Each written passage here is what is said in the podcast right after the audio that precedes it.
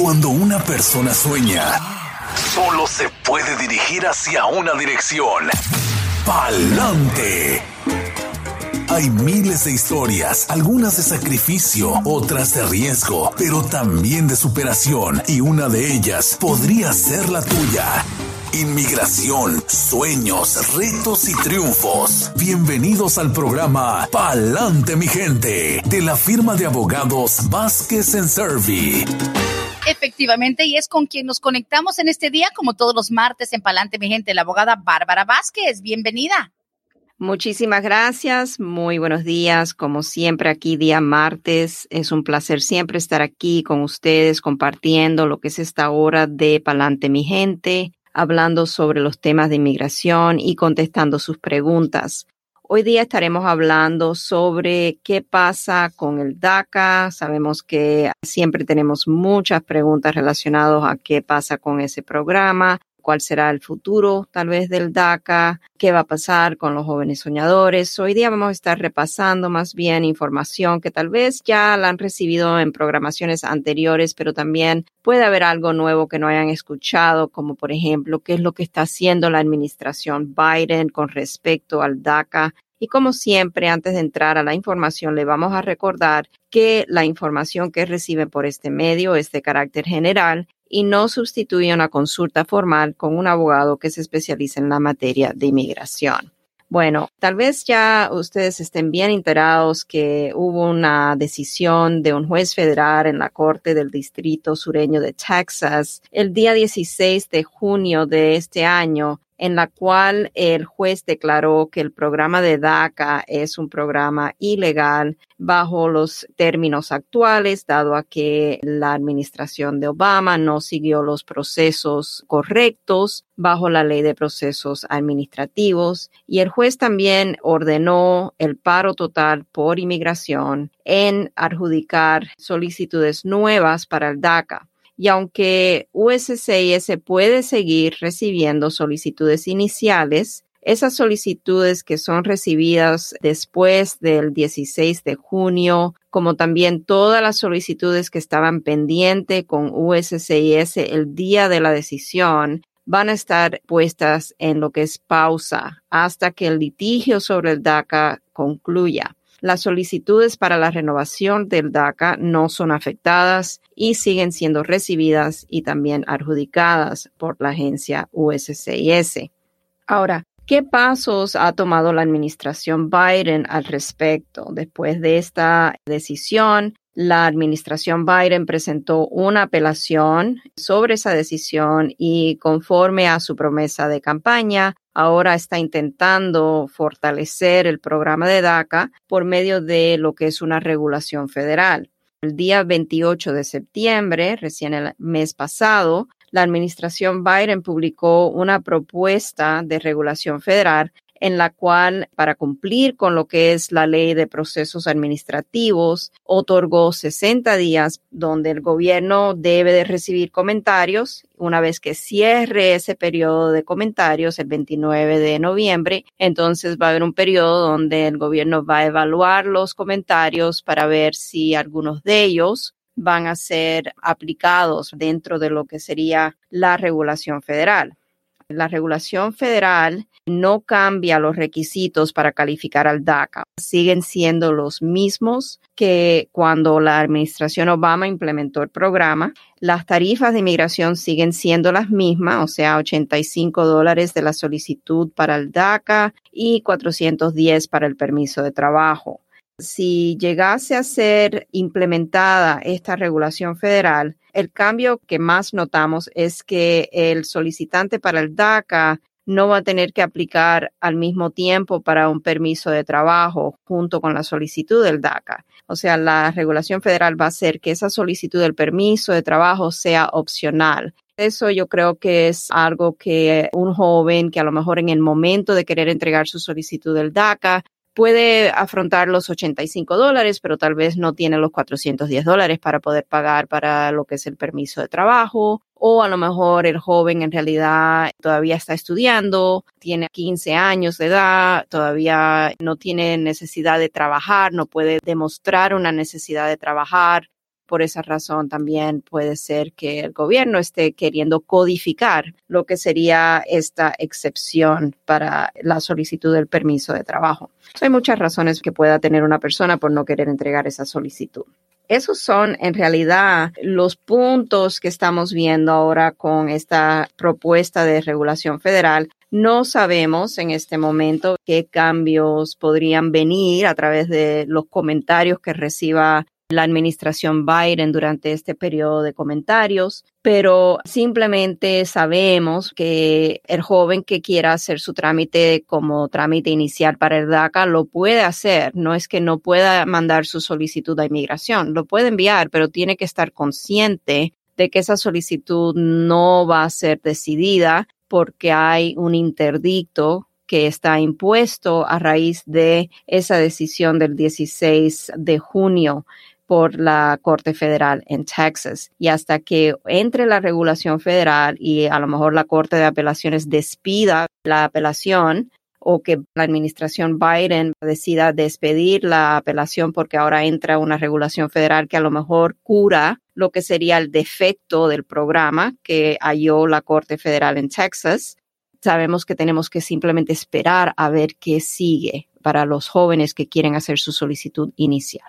Pues qué interesante que lo aclare, abogada, porque yo he escuchado que si mandas algo cuando no es posible su aprobación, te lo van a rechazar o digamos, te expones a una deportación porque tú estás pidiendo algo que no te van a poder dar. So, muchos piensan que ya se ponen, digamos, visibles, ya se vuelven visibles o se ponen en riesgo. Qué importante aclarar, lo puedes mandar, no es lo mismo que un proceso esté pausado, abogada, a que digas tú no, si lo mandas y te rechazan, también te van a querer deportar. Por ejemplo, una de las cosas que sabemos dentro de esta regulación federal es que la administración Biden está tratando también de codificar para que quede protegido lo que son los jóvenes soñadores contra una posible deportación. Siempre USCIS va a tener la discreción de determinar si la persona se merece el beneficio del DACA. Y ahí cuando estamos hablando de esa discreción, ¿Quiénes pueden ser denegados el DACA? Bueno, personas que son considerados riesgo, un riesgo para la comunidad, pueden ser denegados el programa de DACA y también esas personas si son considerados un riesgo para la comunidad. Vamos a hablar como ejemplo una persona que a lo mejor tiene indicias en su expediente o historial penal de haber estado asociado con pandillas. Ajá. Esa persona puede ser negado el DACA tal vez sin tener necesariamente un cargo penal al cual lo hayan tenido una convicción por ese cargo penal, vamos a decir, el cargo fue desestimado, pero si el gobierno sospecha que esta persona por los actos pueda a lo mejor ser un riesgo para la seguridad del país, esa persona puede entonces encontrarse en la situación de que USCIS le deniegue la solicitud del DACA ya teniendo una solicitud del DACA negado, no quiere decir que automáticamente USCIS va a iniciar un trámite de notificación de comparecencia ante un juez de inmigración. Tiene que haber algún ah, motivo. Es más o menos lo que estamos viendo. La persona tiene que tener en su historial algo por el cual a lo mejor inmigración considere esa persona como un riesgo para la comunidad. La solicitud, si es, entregada ahora, claro, como abogados siempre vamos a estar conscientes de cualquier historial migratorio, historial penal que pueda afectar la elegibilidad. Y si hay algún riesgo que pensamos que el joven pueda tener en el futuro en introducir su solicitud, el joven tiene que tomar una decisión informada de que, ok, asumo el riesgo, aunque sea mínimo, voy a asumirlo o no. Sí, sí, cierto. Ok. Ay, ay, ay, pero es que tantas cosas, cada situación es tan distinta a la otra por lo mismo de que lo hago, no lo hago, a qué me estoy arriesgando, porque bien sabemos que sí hay algunos programas a los que no puedes acceder y si lo tratas de hacer, te expones, como bien lo decíamos. Ahora, otra pregunta del millón, ya que el DACA va a ser el, el, tema central del inicio del programa. Obviamente las líneas están ahí disponibles para cualquier pregunta de migración, ya sea visa U, matrimonio, visa, lo que sea pero el famoso advance parole, también en qué queda ese permiso de salida del país que los jóvenes con DACA podían solicitar.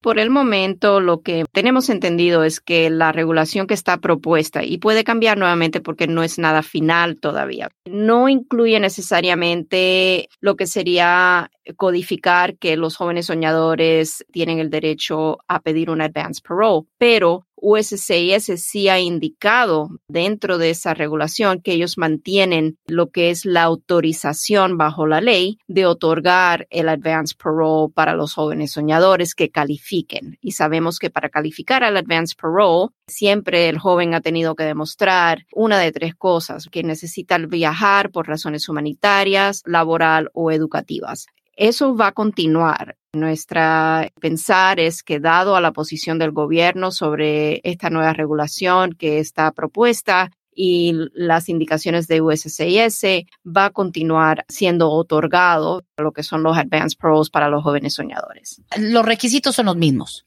Sí, los requisitos son los mismos, eso no va a cambiar. Bien, bien, bien. Ahora, en cuanto a lo del DACA, ya ve que también, y es bueno como que put it out there porque la gente de pronto dice, pero es que yo escuché que estamos a la espera de que ya le quiten la limitación de los años, de la edad y que ahora sí va a ser para todos. No ha cambiado o ni siquiera se ha movido hacia esa situación tan favorable. Sigue siendo algo que se adhiere a lo original de que tenían que haber entrado antes del que el 2007, ¿verdad? Tiene que estar, sí, continuamente residiendo aquí en Estados Unidos desde el 15 de junio del 2007 y físicamente aquí desde el 15 de junio del 2012. O sea, hay ambos requisitos. Uno es de la continuidad de la residencia, de vivir aquí en Estados Unidos, y lo otro es que cuando aplica y físicamente en el momento de aplicar y también haber estado aquí el 15 de junio del 2012, que fue cuando se implementó el programa del DACA. Nada de esos requisitos por el momento bajo la propuesta de regulación federal va a cambiar. Ahora, estamos hablando de que esto es solamente una propuesta. Si hay cambios que el gobierno adopta por los comentarios que recibe, eso lo van a publicar ya sería en la regla final. ¿Cuáles son los cambios? Si cambian la fecha de requisitos de haber estado aquí o de haber entrado, la edad, etcétera. El gobierno tiene lo que es la posibilidad de cambiar esos requisitos, pero no necesariamente hay indicaciones en estos momentos de que los requisitos para el DACA van a cambiar. Muy bien, ok, qué bueno. Porque el hecho de decir vienen cambios o están analizando hacer algunos ajustes, automáticamente nuestra esperanza es de que ¡ah! ¿Será que entonces ya ahora cualquiera que haya entrado en cualquier año antes de los 16, porque usted sabe que estas olas de inmigrantes jovencitos que han llegado de 10, 11, 12, 13 años solitos de sobre todo de Centroamérica, la idea es de que bueno, hay un programa para los que entran antes de cumplir los 16, pero el DACA no se ha ampliado ni hay planes de que se amplíe para todos esos chavos. A nosotros nos preguntan, oye, yo puedo pedir, o sea, no sé por qué en la oficina donde yo trabajo no hacemos inmigración, siempre los mandamos con usted, pero sí hay cierta idea de que, oye, yo entré de Guatemala, tenía 14 años, ahorita ya tengo 17, puedo pedir el DACA. I'm like, oh man. Sí, y no creo que la administración Biden vaya a ser tan generosa con cambiar el requisito para que cualquier joven que entre o que haya entrado recién vaya a poder calificar para el DACA, porque el propósito del DACA es proteger a aquellos jóvenes que entraron ya hace mucho tiempo como pequeñitos, algunos de bebé, en brazos todavía, que los trajeron los padres y básicamente se han criado aquí en este país como ciudadanos estadounidenses, estudiando, laborando, que han formado sus familias. Una persona que acaba de entrar a Estados Unidos no tiene lo que diríamos esos factores humanitarios que fue en consideración cuando la administración Obama presentó lo que es el programa del DACA también estaríamos hablando de que en hacer algo así, de ampliar el programa de DACA para las personas que recién han entrado, la administración Biden estaría invitando una ola de inmigrantes, lo cual obviamente ningún político quiere hacer porque no es algo que se ve políticamente favorable.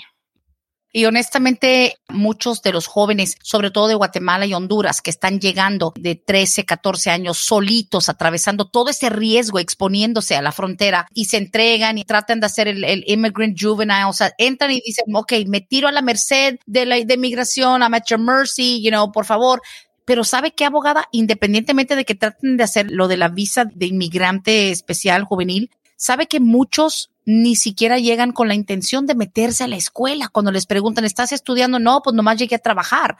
Dentro de los factores que les están afectando es que muchos ni siquiera están estudiando.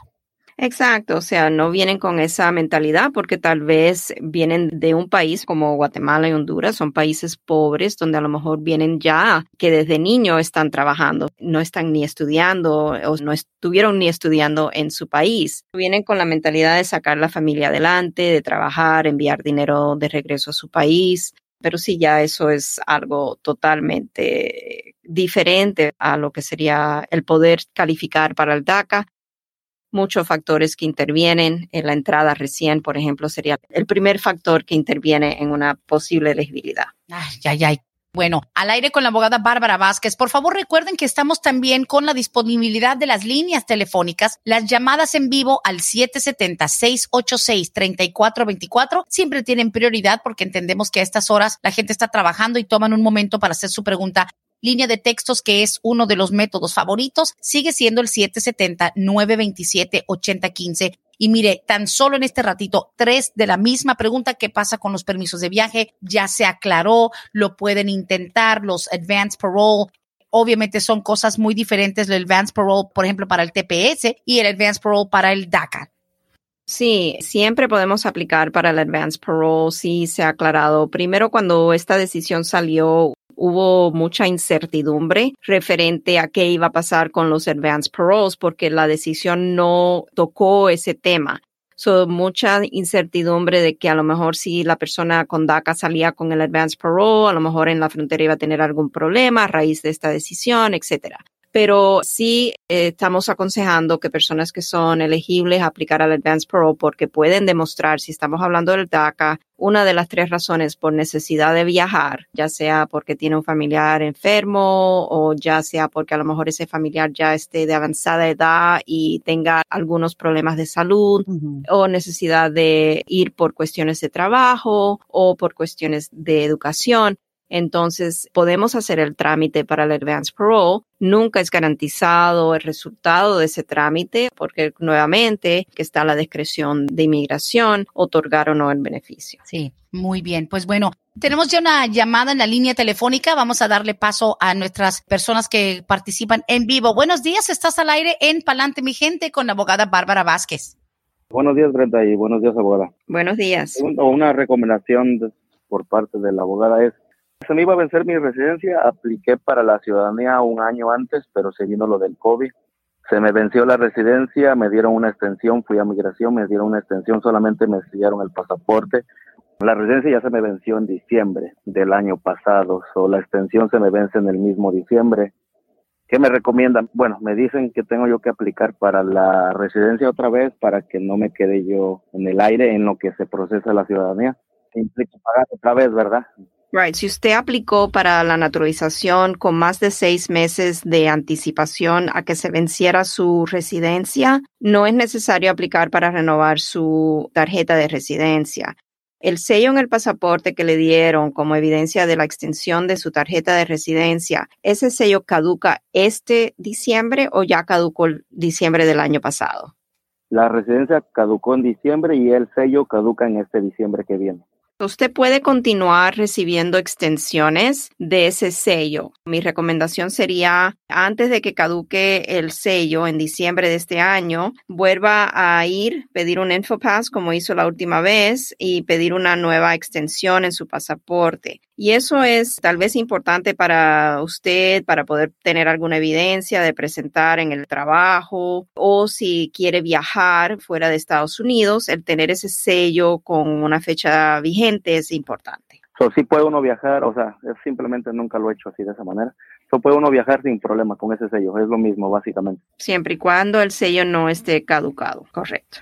Ok, bueno, muchas gracias, ¿eh? que tengan buen de día. De nada, igualmente, hasta luego. Sí, buen día, hasta luego. Esa es la magia de esas llamadas en vivo, porque en el momento no hay que esperar ese seguimiento. Estamos al aire, la abogada Bárbara Vázquez, pa'lante, mi gente. Ahí les va también el número de la oficina de ellos, 678 303 0018. ¿Todavía son eh, citas virtuales, abogada? Sí, correcto. Great. Siguiente pregunta está por acá. Bueno, ya estamos ya con las preguntas del público. Una pregunta para la abogada. ¿Cuál es el tiempo estipulado para la aprobación del TPS para Venezuela? Tengo una solicitud realizada ya hace siete meses y aún no tengo respuesta. ¿Usted sabe de algunas aprobaciones que ya estén saliendo? Mm, todavía no. Básicamente estamos en espera. Déjeme ver si puedo aquí ver los tiempos de procesamiento que está marcando USCIS en su web sitio. Y sabemos que estos tiempos de procesamiento no son exactos. Esto puede el gobierno tener más demoras, pero más o menos, en ninguno de los processing uh, centers, en los eh, centros de servicios de inmigración, que sería California, Nebraska y Vermont, indican específicamente para Venezuela cuál es la demora. Estamos viendo que solamente están especificando El Salvador, Honduras, Nicaragua y Haití. Pero para darle una idea, más o menos de seis meses y medio a ocho meses y medio. Yo le diría a esta persona que si pasan de ocho meses y medio y no ha recibido una respuesta, si tiene abogado en el caso, que haga una status inquiry, o sea, un pedido a inmigración para más información sobre el caso, a ver qué está pasando, si a, lo mejor hay algo que inmigración necesite adicional para poder adjudicar el caso. Pero usualmente cuando inmigración necesita alguna información adicional, una vez que revisa el caso, le van a mandar una notificación para más evidencias. Es lo que más o menos podría decirle un promedio de tiempo. El, el, tiempo más corto que se está viendo en estos momentos por los tiempos de procesamiento es para el país de Haití dice de tres a cinco meses. Muchas gracias por esa aclaración. Ahora, en cuanto al TPS de Venezuela, sabemos, por ejemplo, ahí tenemos una persona que tiene ya cinco tickets de no licencia en el pasado. Está tratando de hacerlo y me dice, aparte de que necesita representación en lo criminal, dice, ya estoy casi por felonía, dice, y estoy haciendo lo del TPS. Y me acordé, dije, bueno, en mi mente no le puedo decir, pero dije yo, el TPS de Venezuela es muy delicado. Te permite un solo misdemeanor y él ya va a tener cinco. Pero en todo caso, para el venezolano, porque uno dice, bueno, TPS se puede pedir ya cuando llevas 14 años, 10 años aquí en el país, para los venezolanos. La designación para el TPS para Venezuela fue 9 de marzo del 2021 y básicamente la persona tiene que haber estado aquí viviendo en Estados Unidos continuamente desde el 8 de marzo del 2021 si la persona estaba aquí en esa fecha y continuamente ha estado aquí desde el 9 de marzo del 2021, entonces sí podría hacer su trámite para el TPS. Digo, aclarando porque muchos comparan el venezolano casi siempre pide asilo político y el asilo político es el que tienes que pedir dentro del primer año de estar aquí, ¿no? Correcto, es lo que usualmente debe hacer la persona. Ahora sabemos que como un país como Venezuela, a lo mejor la persona entró a Estados Unidos hace mucho tiempo y Venezuela estaba viviendo sus mejores momentos, no había problemas, pero después si algo surgió en Venezuela, estando la persona aquí en Estados Unidos, entonces sí podría ser posible que la persona pueda aplicar para el asilo político si existe una excepción la excepción aquí podría ser el cambio en la situación política del país, siempre y cuando la persona pueda demostrar que ahora podría ser sujeto a lo que es persecución por alguna de las cinco bases de protección. Perfecto, muy bien. Siguiente pregunta dice, es un poquito complicada y son personas precisamente que están pidiendo ayuda en mi otro trabajo y los dirigí al programa de hoy porque la pregunta se la iba a presentar.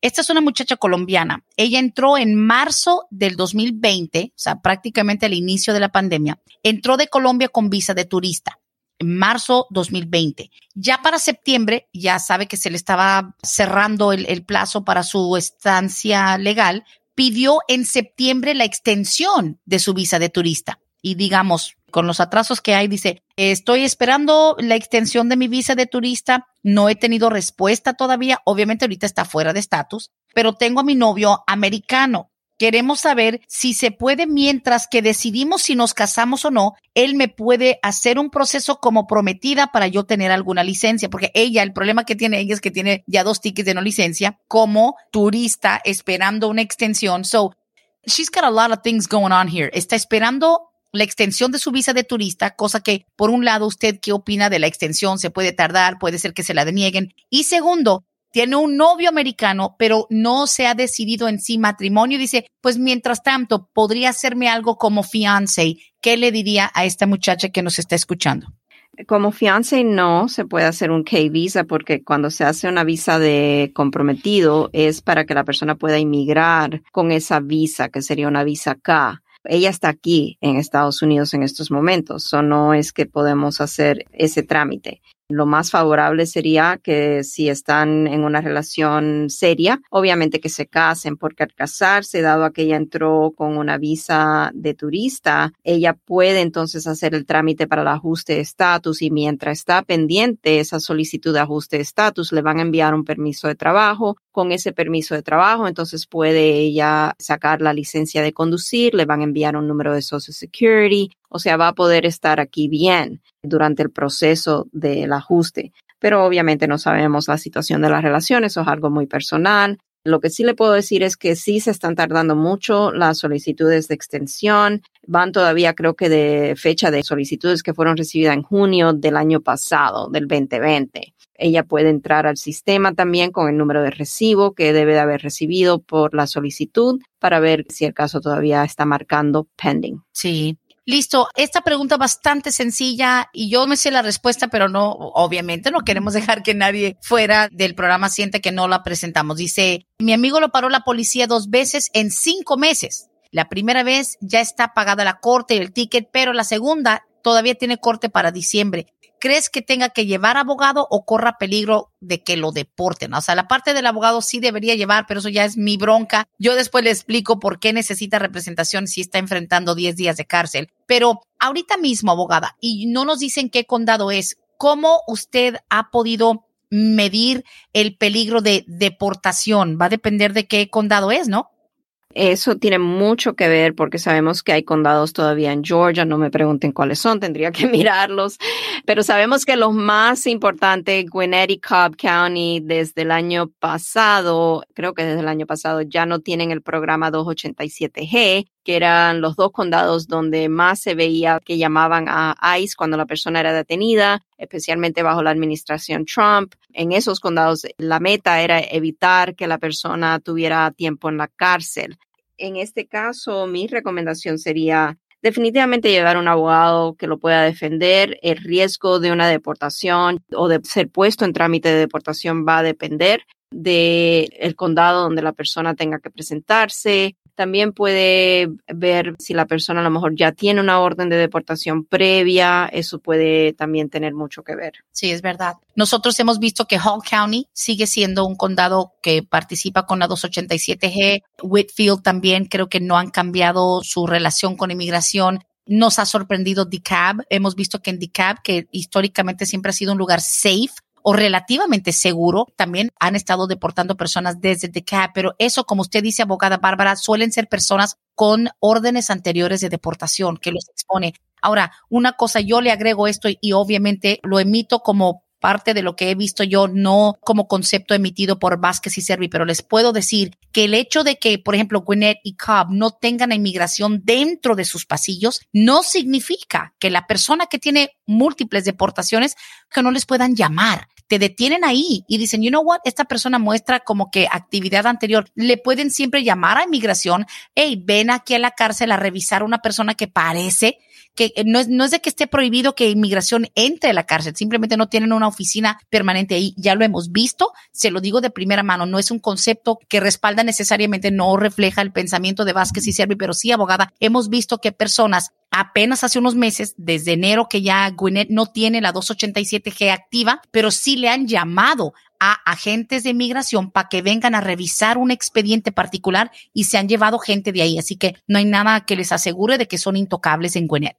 Sí, exacto. Y mucho tiene que ver también con esto de prioridades, que sabemos que nuevamente bajo la administración Biden, el enfoque no es en personas con tal vez un sencillo manejo sin licencia, porque no es considerado un riesgo, pero personas con antecedentes penales, personas con ya un historial migratorio previo, esas personas podrían ser categorizadas ya de más prioridad donde puede ocurrir lo que acaba de explicar, Brenda, exactamente. Definitivamente. O sea, no están 100% intocables en ningún lado, pero sí sabemos que lo importante es que tengan representación. Seguimos con la pregunta, dice aquí, me alegra saber que los de DACA pueden seguir pidiendo los permisos para salir. la abogada nos podrá decir más o menos qué problemas pueden haber al regresar, o sea, al ingresar de nuevo, ¿qué le pedirán a una persona con DACA que tiene su advance parole? No deben de existir problemas a no ser que a lo mejor la persona haya tenido algún problema con la ley, vamos a decir, después de haber recibido la aprobación del DACA. Todavía no está en un proceso de renovar, simplemente está válido su permiso de trabajo, no ha introducido nada con el gobierno donde a lo mejor el gobierno tenga una oportunidad de reevaluar el historial penal de la persona. Si ha habido alguna causa que haya intervenido y la persona viaja fuera de Estados Unidos, al entrar ahí es donde puede ocasionar un problema para el joven que está tratando de entrar con el Advance Parole. El Advance Parole no asegura, o sea, eso es algo que eh, tienen que estar claro, que por tener un Advance Parole no quiere decir que mandatoriamente el gobierno eh, ahí en el aeropuerto o en la frontera tiene que darle paso a la persona, porque eh, el gobierno tiene la discreción en ese momento de mirar si tiene un reporte o algo negativo en su historial penal que pueda hacer que esta persona a lo mejor no sea admisible, que no le vayan a permitir paso o que si le permiten paso, lo ponen en una inspección secundaria y lo pueden detenerlo y ponerlos en lo que sería con una notificación de comparecencia con un juez donde estaría el gobierno entonces revocándole la aprobación del DACA. Pero ya estamos hablando de que esa evaluación debe de ocurrir cuando la persona va a aplicar para el Advance Parole. Antes de entregar su solicitud, si la persona tiene abogado, el abogado debe de tener esa información del cliente, saber si ha habido alguna causa de un historial penal que haya surgido después de que la persona adquirió el DACA, para entonces poder aconsejarle apropiadamente de cualquier riesgo. Mm, Sabe que me acordé de usted hace un par de semanas que pasó justamente lo que usted dijo. Hay un muchacho que tiene DACA y ya creo que se casó con una muchacha ciudadana, pero él había comprado un arma de fuego y le estaban investigando y creo que estaba atorado la parte de la petición familiar, la I-130, y me preguntó, o sea, nos hizo la consulta Obviamente lo tuve que referir a su abogado de migración y si no tenía, pero era su esposa la que le había llenado todos los papeles, dice, y que le dijeron que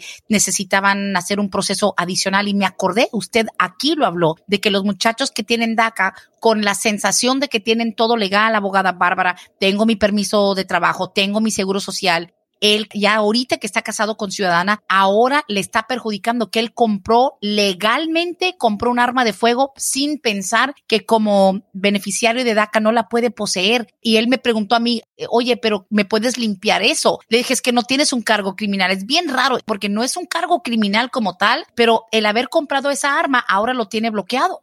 Exacto. Ya la esposa entonces hizo un trámite para él, hizo la I-130 y el gobierno ahora le está mandando a pedir más información. Me imagino que ahí es donde está el problema. A lo mejor quieren algún dato referente a lo que es la compra de esa arma. Sí, sí, sí, sí. No, y, es que en realidad fue un proceso que se hizo dentro de lo legal, pero, o sea, ¿cómo limpias eso? No se puede retroceder, ¿me entiende? Exacto, o sea, el hecho de que compró el arma ahí es donde está el problema aunque no le hayan puesto a un cargo, porque a lo mejor fue algo que cometió sin saber que estaba cometiendo. Inconscientemente, claro. Inconscientemente. Oh boy. Bueno, amigos, amigas con DACA, please no compren arma de fuego. O sea, e, esto es un, un tip, digo, eh, que ya está por demás mencionarlo, pero se tiene que hacer. A ver, aquí nos están preguntando si mi hijo se enlista en la Reserva Nacional, también me puede ayudar en mi ajuste de estatus, la Reserva o National Guard, I guess.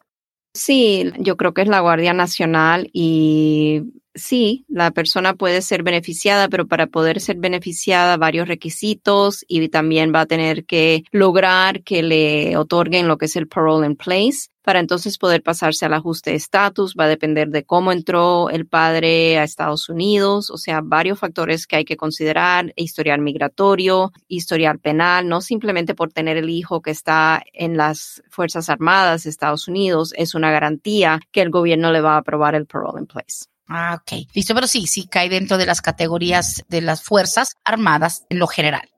Correcto. Muy bien. Listo. Seguimos con las preguntas al 779-27-80-15. Dice, ¿es necesario mandar huellas si automáticamente uno pide el TPS o lo renueva? Mi esposo es hondureño. Es lo único que dice. Cuando aplican para el TPS, por ejemplo, si él va a querer aplicar nuevamente para el permiso de trabajo, Honduras tiene lo que es una extensión automática para el TPS hasta el 31 de diciembre del año que viene. Aquí lo que le estaría renovando sería el permiso de trabajo para que le salga uno con la fecha hasta la prórroga que han dado. Tendría que ver basado en esa extensión. Tengo que mirar la regulación federal para la extensión del TPS porque no es una situación que es común. Muchas personas no deciden aplicar nuevamente para el permiso porque es un gasto innecesario. Ok, so por la regulación federal extendiendo el TPS automáticamente hasta el año que viene, diciembre 31 del 2021, las personas que caen dentro de esa extensión no necesitan hacer absolutamente nada, pueden hasta utilizar su permiso de trabajo que está vencido y esto es solamente para personas que se hayan registrado para el TPS cuando fue obligatorio haberse registrado y sabemos que ya han habido muchas extensiones donde las personas no tuvieron que volverse a registrar. Tenemos que tomar eso en cuenta. La persona que hace esta pregunta está preguntando si el esposo quiere, me imagino, un nuevo permiso de trabajo para tenerlo. A lo mejor se siente más confortable tener un permiso nuevo con la fecha de validez de diciembre entonces sí tiene que pagar los 410 dólares, que sería para el permiso, y los 85 dólares para las huellas dactilares. Muy bien, perfecto. Siguiente pregunta viene de parte de Aníbal. Dice, buenos días Brenda, ¿le podrías preguntar a la abogada qué es lo que está sucediendo con los perdones? ¿También están siendo demorados por este asunto del COVID o van por otro tipo de proceso? No hablamos mucho de eso, simplemente hablamos, abogada Bárbara, de las demoras, que por cierto hace ocho días el programa empezó hablando de las demoras increíbles. ¿El famoso perdón también está sujeto a esto? Sí, o sea, casi todo proceso bajo el gobierno sobre trámites migratorios están en nivel crisis de demoras. Eso incluye los perdones. también, sí, claro. Lamentablemente no hay nada que se pueda hacer para acelerar Dice aquí, ¿hay alguna condición crónica que pueda ayudar a que una persona tenga por lo menos una visa humanitaria? Mi esposo y yo llevamos más de 22 años aquí, no tenemos hijos nacidos aquí, ha trabajado y ha hecho impuestos, pero tiene fallo renal muy, muy severo. ¿Será que el abogado nos puede ayudar con algo? Ah, no, es una pareja, no tienen hijos aquí, pero él lleva veintipico de años haciendo taxes y con un problema crónico de fallo renal. Va a ser difícil, le digo sinceramente, porque cuando vemos casos de lo que es una acción humanitaria, una acción de ferida humanitaria, estamos pidiendo eso en base a que si la persona es deportada, ese hijo o el cónyuge que es residente o ciudadano va a sufrir algún perjuicio al haber que su familiar es deportado de Estados Unidos. Y usualmente lo que vemos en estos casos es que ese familiar con estatus legal es la persona que está sufriendo esa condición de salud por el cual necesita el apoyo del familiar que está aquí indocumentado. Sí, cierto. Bueno, difícil, difícil. Y sobre todo, pues esperamos que su salud pueda estabilizarse y que siga pues mejorando cada vez que se pueda. Siguiente pregunta dice, ¿el abogado nos puede explicar un poquito del proceso y los gastos en la ciudadanía? Es una pregunta muy general. Digo, gastos en el sentido de que para inmigración, porque pues ya los honorarios son otra cosa, porque hay gente que trata de hacer su naturalización sin ayuda de un abogado, pero el proceso para quien va a pedir la ciudadanía, ¿cuál sería el checklist que usted les dice y, y tendrá forma de decirle el costo? El costo de la ciudadanía, o sea, las tarifas de inmigración, toda esa información también quiero simplemente dejarles saber que pueden hallarla en el web sitio directamente de inmigración, los costos, las documentaciones que va a necesitar, todo eso en USCIS. Pueden ver ahí la información de todo lo que es las huellas dactilares, el costo de la, de la N400, que es la solicitud, el costo total de tarifas de inmigración, 725 dólares. Lo que nosotros cobramos va a depender de los factores del caso. Y la razón por la cual tenemos que decirlo de esa manera muy general es porque si hay algún historial penal o algo que tenemos que argumentar de elegibilidad, no obstante a que existe a lo mejor un historial penal, eso va a incrementar lo que serían los honorarios del abogado por el tiempo que tenemos que dedicarle al caso. También en el web sitio de USCIS hay una lista de documentos que deben de proporcionarle al gobierno junto con su solicitud para la ciudadanía, por ejemplo, una copia obviamente de su tarjeta de residencia, si está pidiendo su naturalización porque se hizo residente a través de matrimonio y lo está pidiendo, vamos a decir, tres años después de haberse hecho residente, entonces una copia de certificado de matrimonio. Si han habido algún problema en un pasado con la ley, van a tener que someter copia certificada de la disposición del caso, o sea, de cómo salió usted de ese caso penal. También van a tener que introducir dos fotos estilo pasaporte con la solicitud y obviamente las tarifas migratorias. Eso es muy básico lo que le estoy dando de información. Obviamente todo va a depender de los factores del caso. Claro, cada situación es distinta. Lo que sí, pues es importante que hagan la naturalización en cuanto puedan. Eso de estar esperando, hay mucha gente arrepentida de llevar más de 5, 10, 12, 20 años siendo residente legal y pues ahora quisieran ser ciudadanos y ahora se está tardando. Así que bueno, háganlo cuando puedan. Siguiente texto un poquito complicado, me llega a través de Facebook, no digas mi nombre por favor. Yo entré indocumentada en el 2012, vine de México con mi hija de 7 años en ese entonces. Me casé con un ciudadano en el 2016, mi hija tenía 11 años. Él nos metió papeles y todo, pero nuestra relación se terminó en el 2019. Todavía no estamos divorciados porque él está de acuerdo con seguir el proceso por mi hija, aunque por mí ya no me interesa papeles de él, pero él podría arreglarle a mi hija como su hijastra si seguimos casados. Wow. Aunque la mamá, a lo mejor por orgullo, ella no quiera seguir con sus papeles, pero por su hija, ¿se podría? Sí, se puede, siempre y cuando, por ejemplo, Vamos a hablar en términos muy generales, pero también aplicando los factores que acaba de explicar esta señora. La hija tenía 11 años cuando estableció ella la relación matrimonial con su esposo ciudadano estadounidense. La ley requiere que para que un padrastro pueda pedir a una hijastra, la relación entre la mamá y el esposo tiene que haber ocurrido antes que esa niña cumpliera los 18 años de edad. So tenemos ese factor positivo que la niña tenía 11 años. Lo que yo haría como abogado en este caso es demostrar la continuidad de la relación familiar, aunque ya la pareja no esté junta, estén en planes de divorcio, pero a lo mejor este señor en realidad tiene todavía una relación bonita con su hijastra. Si podemos enviar algunos documentos, fotos de ellos juntos, etcétera, ayudaría también mucho el caso no es que sea un requisito, porque él como ciudadano va a estar haciendo una solicitud por separado para esa niña. No se puede hacer una solicitud, vamos a decir, que aunque él quisiera hacer una petición familiar por su esposa, tiene que nombrar a la hijastra, pero para que la hijastra pueda beneficiarse, él tiene que hacer una solicitud por separada por la hijastra. Ah, ok, no está dentro del paquete. La mamá lo que tiene temores, dice, si mi marido, bueno, es su esposo, no están divorciados, pero dice, si mi ex, digamos, no quiero yo ya que me arregle papeles a mí, ¿eso le corta el, proceso a mi hija? Y técnicamente no.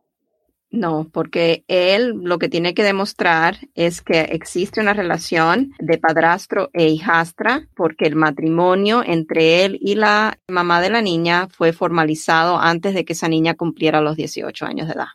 Ay, interesante, porque sí, de pronto nos confundimos con los procesos en donde el derivado realmente está conectado al proceso por su mamá o por alguien más. En este caso se puede hacer por separado, aclarando. Tiene que hacerse por separado el proceso, lo que es la solicitud. Nunca cuando es un familiar inmediato, estamos hablando de un cónyuge ciudadano pidiendo a su cónyuge o un hijo ciudadano de 21 años de edad pidiendo a un padre. En esas situaciones no van a haber derivativos de la misma solicitud el ciudadano tiene que por separado pedir a los derivativos. En este caso, esta niña no podría ser derivativa de la solicitud de la mamá porque la persona que estaría pidiendo a la mamá es ciudadano estadounidense y la ley obligatoriamente exige que ese ciudadano entonces solicite por separada a la niña. Ah, ya. Ahora, si vamos a decir es un padre ciudadano que está pidiendo a su hijo mayor o a su hijo casado, vamos a decir, aunque no sea el hijo mayor de 21 años de edad, pero el hijo está casado, ya ahí no es un familiar inmediato, ya es un familiar de preferencia en la categoría preferencial y ahí entonces sí van a incluir los derivativos porque no es un immediate relative. Es un poco compleja esa idea, pero es así como hay que manejar los casos Ahora, cerramos con esto, o a no ser que usted quiera extender un poquito, yo estoy a su disposición. Dice que entonces la mamá de la niña dice, entonces, si yo me divorcio de mi esposo, mi hija puede seguir en el proceso con su padrastro.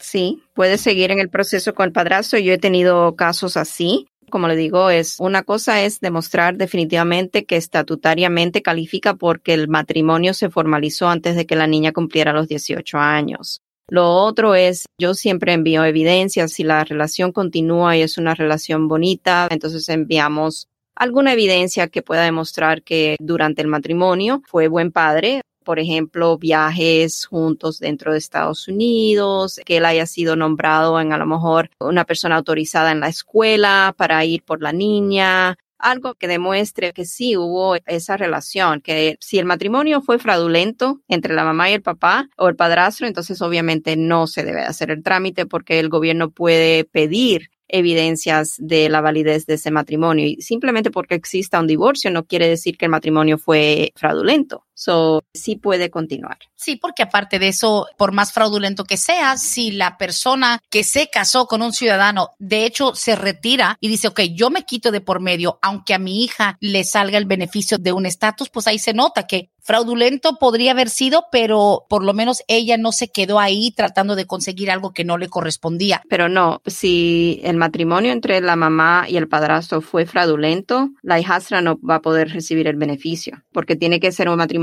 válido. Siempre tiene que haber un matrimonio válido. Eso sí, correcto. Sí, claro, digo, si se determina que, que fue por algún otro interés, también le perjudica a la niña. Exacto. Entonces ahí me trae al otro punto, que debemos introducir junto con la solicitud para la niña evidencias de la validez del matrimonio entre los padres, el padrastro y la madre de esta niña. Todo relacionado a la validez del matrimonio se introduciría, a lo mejor tuvieron cuentas en el banco juntos, contratos de arrendamiento juntos, alguna evidencia que pueda demostrar si hicieron declaraciones de impuestos juntos, que pueda demostrar que sí esto fue un matrimonio válido.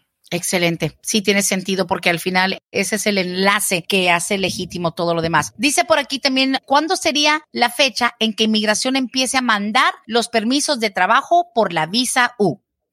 Van en el 2016, exactamente, creo que más o menos en junio, si no me equivoco. Van bien atrasados, son como más de cinco años de atraso y es algo que también en los tiempos de procesamiento en línea, ellos todavía ni han actualizado esa hoja para los trámites de estatus U. Simplemente dicen, si uno entra al web sitio, están diciendo algo, por ejemplo, de que están revisando los casos, que no tienen tiempos de procesamiento, pero sabemos que van todavía como en el 2016. Ah, bueno, ok, aclarando. Obviamente yo sí le digo, ayer recibí unos textos por Facebook de una de sus clientes que está súper contenta, ya le aprobaron su permiso de trabajo apenas hace como tres días. Me dijo, mira, ya me llegó, me va a llegar. Bueno, digo, la aprobación la sacó de un screenshot del internet, pero el nivel de satisfacción, la verdad, no me sorprende, pero siempre es hermoso recibir esos textos recalcando lo que yo ya sé de la honestidad, del trabajo tan eficiente. Sé que han habido muchas personas que tratan de hacer y tranzas y haciendo cosas chuecas y de repente, no, no me quisieron ayudar.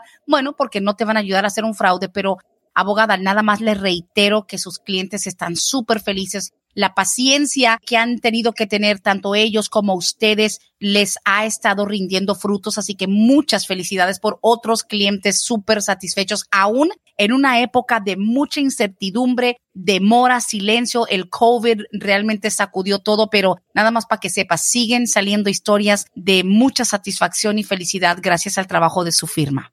Muchísimas gracias, Brenda. Ya sabe, es nuestro trabajo en realidad. Nos agrada mucho cuando tenemos estos resultados positivos porque no hay mejor halago que un cliente satisfecho y que ese cliente nos refiera a otra persona porque confía en lo que son el trabajo nuestro y el servicio que le ofrecemos definitivamente no hay mejor manera de cerrar un programa como recalcándole a la gente que los sueños sí se pueden lograr. El sueño de, de por fin tener un estatus definido en este país sí requiere paciencia, mucho trabajo, mucha tarea, pero cuando está bien hecho se nota y ahí está Vázquez y Servi como prueba de ello. 678-303-0018. Hagan su consulta virtual.